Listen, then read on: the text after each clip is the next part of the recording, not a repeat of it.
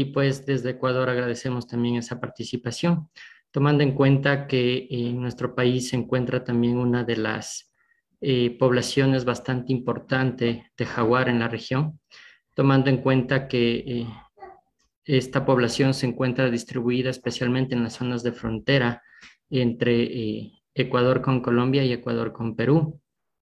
Y también tenemos la particularidad de tener una población de jaguar eh, aislada en la costa ecuatoriana del país, eh, por la cual es necesario eh, realizar varios esfuerzos de conservación. el tema principal de mi presentación es el crear estrategias para combatir el comercio ilegal de la vida silvestre en Internet. si bien el Internet es una herramienta que al momento nos ha facilitado mucho la vida y más aún después de haber atravesado una pandemia, nos ha demostrado que eh, ha permitido reducir distancias, tiempo y fronteras. Y pues bueno, es una herramienta que nos permite tener información eh, al instante prácticamente. Eh, sin embargo, esto también ha permitido que se haya dinamizado el comercio en Internet, tanto el legal como el ilegal. Y con ello también el tráfico de varias índoles, ¿no? Como el de drogas, el de armas, el tráfico sexual y obviamente también el de vida silvestre, lo cual se ha potencializado en, la web. Eh, hoy en día los traficantes y compradores son poco detectables cuando usan este, este método. Las actividades ilícitas en contra de la vida silvestre, entre ellas del tráfico ilegal, cambian y se actualizan en base a la demanda.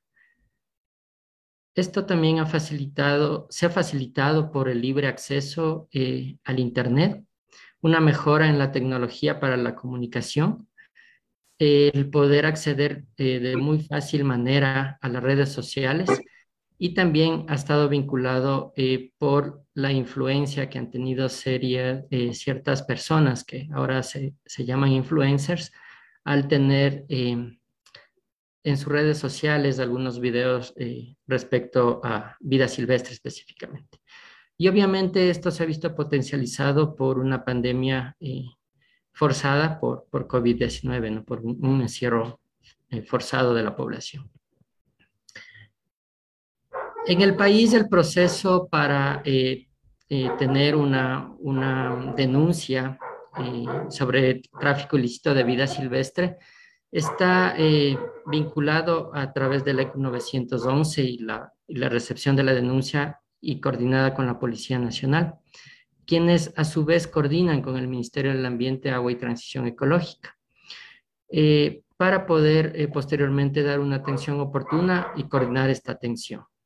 Realizar una investigación del delito que se haya cometido, instalar acciones y finalmente tener una resolución del caso.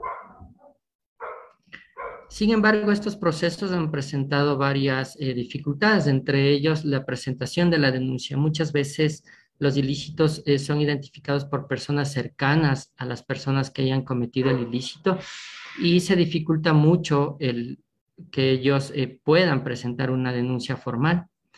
Esto a la vez dificulta una investigación previa y cuando ya se ha realizado tal vez una incautación o un decomiso de, los elementos constitutivos, muchas veces se dificulta la identificación eh, tanto para dientes como para garras, en el caso específico de jaguar.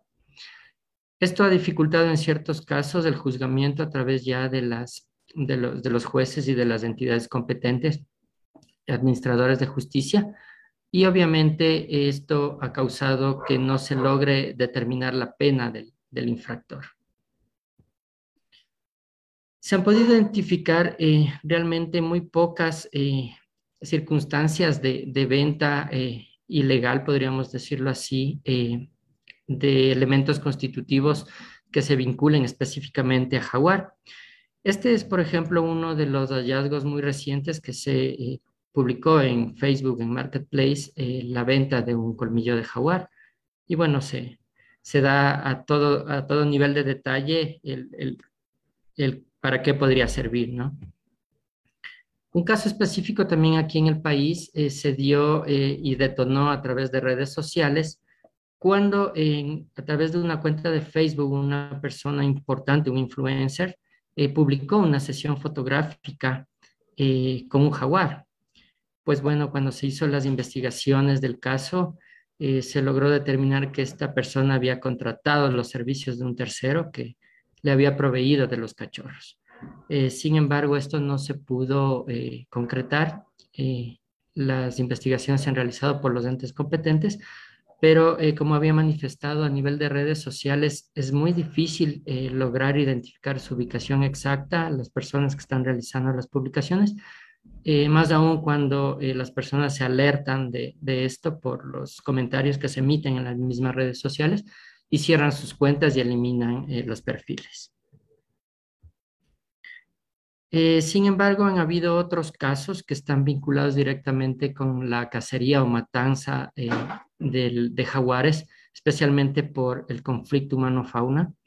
Eh, bueno, en nuestro país la, especie está en peligro crítico y en una categoría de casi amenazada a nivel global, ¿no?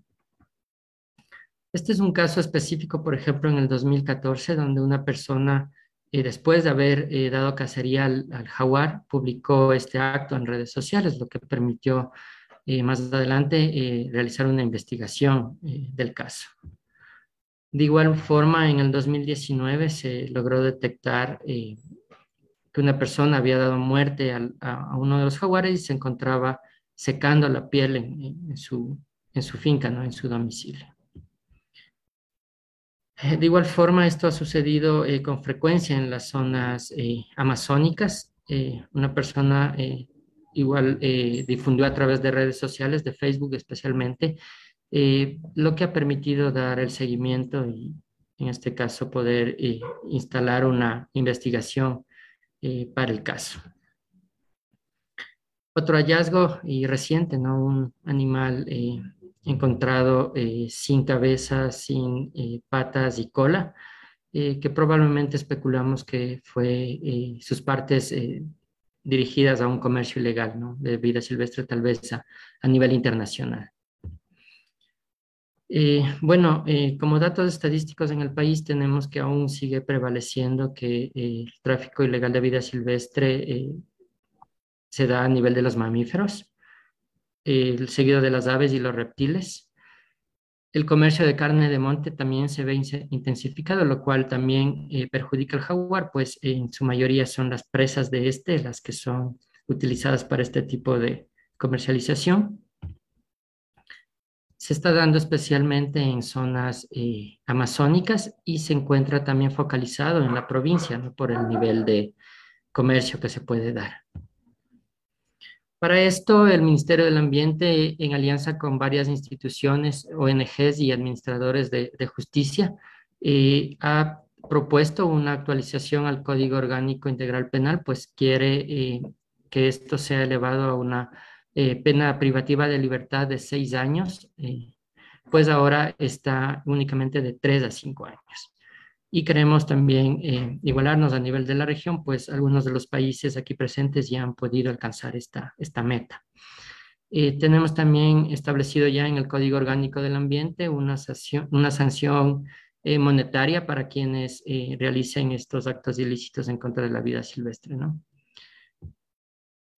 Para ello también hemos instalado varios procesos de coordinación con instancias de control como la Policía Nacional del Ecuador, y para esto se ha creado una unidad específica para la investigación de delitos en contra del ambiente y la naturaleza, quienes actualmente son una pieza bastante eh, clave y fundamental en la investigación de este tipo de delitos. Y también em, se pretende, em, a través de la Fiscalía General del Estado, que ellos puedan obtener información de primera mano para el juzgamiento de estos delitos.